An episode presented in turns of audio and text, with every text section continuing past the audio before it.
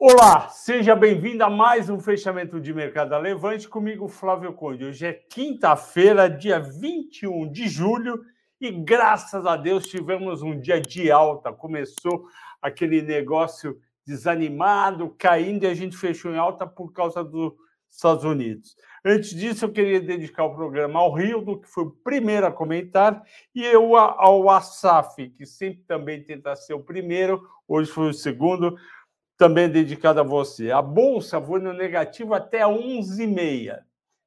Bem negativo, chegou a 97,087, mas foi melhorando a partir das 11h30, meio-dia 33 zerou, e seguindo as bolsas americanas, o Nasdaq avançou 1,3%, o Dow Jones 0,5%, o Bovespa avançou 0,76 e fechou 99.036. Que beleza, hein? Quase 100 mil pontos. E por que, que as ações dos Estados Unidos subiram? Porque a Netflix subiu 3,4%, ela já ela estava caindo bastante no ano, estava aí na casa dos quase 70%, com um resultado que saiu na segunda-feira, onde ela avisou que ela só perdeu um milhão e não dois milhões de, de subscribers, que é pouco. Para quem tem 200 e, tinha 222, caiu para 221, não tem problema. Avisou que deve ganhar clientes no segundo, no terceiro trimestre e ainda anunciou que vai lançar um programa pago e mais barato. Então, o investidor voltou para o papel. A Tesla também subiu 9,8 hoje. Ontem tinha subido um pouco, o pessoal gostou do resultado dela, ela teve um lucro de 2 bilhões e meio, 98% acima do segundo tri do ano passado, quando subiu 1,14. A receita total foi de quase 17 bi, alta de 42% sobre o ano passado. Entretanto, tem que tomar cuidado com Tesla para quem gosta de comprar BDR de empresa americana, eu fico com o pé atrás com Tesla. Tesla tem um PL muito alto, muito alto, ou seja, o preço-lucro dela é absurdo, é coisa de 119 vezes, que aliás era o, o mais ou menos o PL da Magazine Luiza quando bateu 25 reais em ou 27 reais em novembro de 2021, que foi o pico, foi novembro, é, novembro de 2021, quando saiu o resultado do terceiro trimestre, e aí, o que, que acontece? O... Por que, que eu me preocupo? Porque outras empresas já estão fazendo carro híbrido e logo, logo vão ter carro 100% elétrico. Portanto, não vai, não vai ter aquele ganho de mercado gigante que alguns acham que a Tesla pode vai ter. Pode ter. A Tesla teria caso ninguém fosse para o carro elétrico ela andasse de, de braçada. Mas as outras estão correndo, vão fazer carro elétrico e não vai ficar nesse 119 de PL, vai cair aí para uma faixa de uns 30 ou 40. Então tome cuidado com a Tesla. Bom, o dólar subiu 3 centavos, foi para 5,49. E por que, Flávio, que o, que o dólar insiste em subir? Não é apenas risco fixo fiscal no Brasil e muito menos eleições. O, a questão é financeira. O, o, Fed vai na semana que vem aumentar os juros em mais meio por cento. E hoje o Banco Central Europeu, que era esperado aumentar 0,25, foi corajoso e aumentou meio.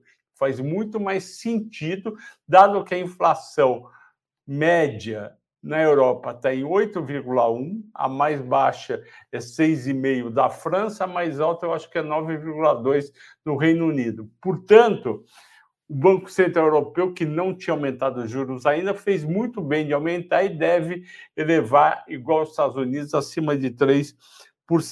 Portanto, que, que, que, que o pessoal do mercado de câmbio está pensando? Ora, os países de moeda, os países emergentes que têm uma moeda mais fraca, Brasil, África, México, eh, Brasil, África do Sul, México e Turquia, que são os que têm mais liquidez, essas moedas vão se valorizar frente ao euro e o dólar. Não tem jeito. Elas estavam bem enquanto a taxa de juros dele, deles estavam lá embaixo.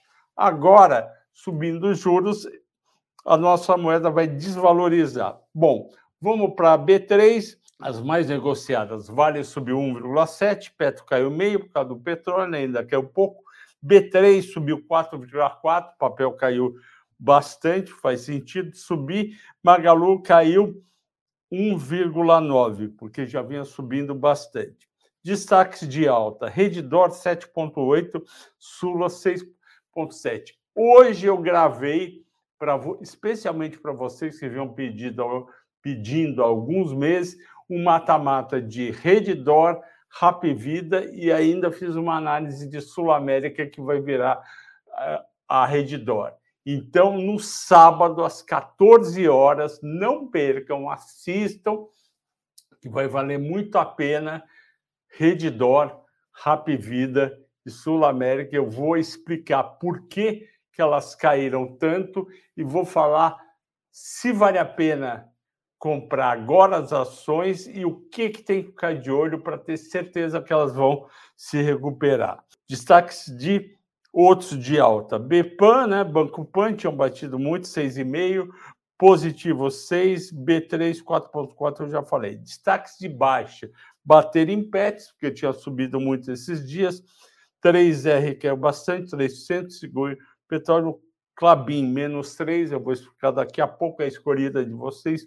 VEG, menos 2,5, por quê? Porque hoje teve o conference call da diretoria da VEG com os analistas, o investidor também precisa, pode ouvir, e nesse conference call, os diretores, que são muito sinceros, falaram: vai continuar a ter pressão de margem, ou seja, aquela margem bruta que eu falei para vocês ontem, que caiu de 29 para 27, pode cair mais para 26, pode cair mais um pouco. E a empresa vai diminuir investimentos. Como a VEG não é uma ação barata, apesar de ter caído de quase 40 para 24, 23, 25, ela pode cair mais um pouco. Vamos, vamos agora à escolha dos assinantes, que foi a Clabin. O que, que aconteceu? Por que, que a Clabin caiu hoje? O Conselho de Administração fez uma reunião dia 20, hoje é dia 21, portanto, ontem, e aprovou a construção de uma nova unidade de papel ondulado, chamado Projeto Figueira.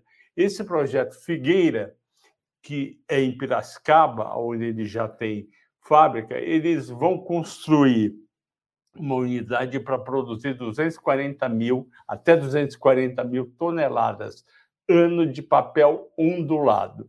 Eles vão pegar 140 mil de capacidade de uma outra máquina que está é, mais antiga e menos custosa e vão substituir no fim, eles vão incrementar a produção da, de papel enrolado em 100 mil, em 100 mil, 100 mil toneladas por ano. E eles falaram: a gente está vendo demanda para 2024.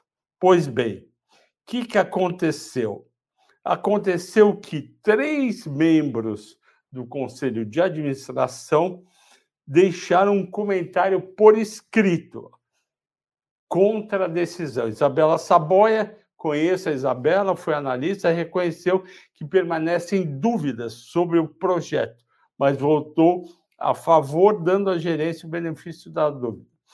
O Camilo Marco Antônio votou contra e manifestou preocupação com o projeto Figueira, que tem VPL, valor presente líquido, negativo em 20 anos.